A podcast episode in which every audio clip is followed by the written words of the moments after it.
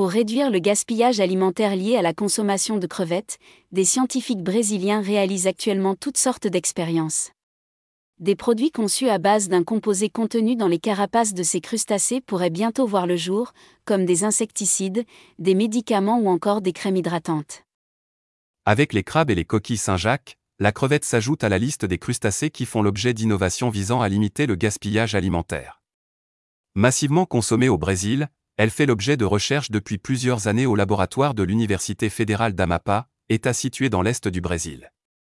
L'idée consiste à récupérer les déchets de carapace de crevettes pour en extraire la chitine, un composant naturellement présent dans l'exosquelette de la crevette.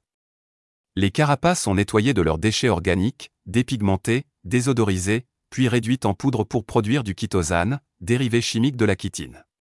Le matériau serait capable de former jusqu'à 12 substances, qui peuvent être utilisées dans la production de divers produits comme des insecticides et des médicaments.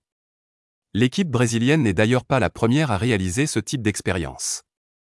Des scientifiques américains planchent actuellement sur un nouveau type de ciment composé de nanoparticules de chitine. D'après leur étude publiée en septembre, l'ajout de la chitine extraite de carapace de crevettes a permis d'améliorer considérablement la résistance du ciment. Grâce à cette méthode, les chercheurs espèrent pouvoir fabriquer du béton en utilisant moins de ciment.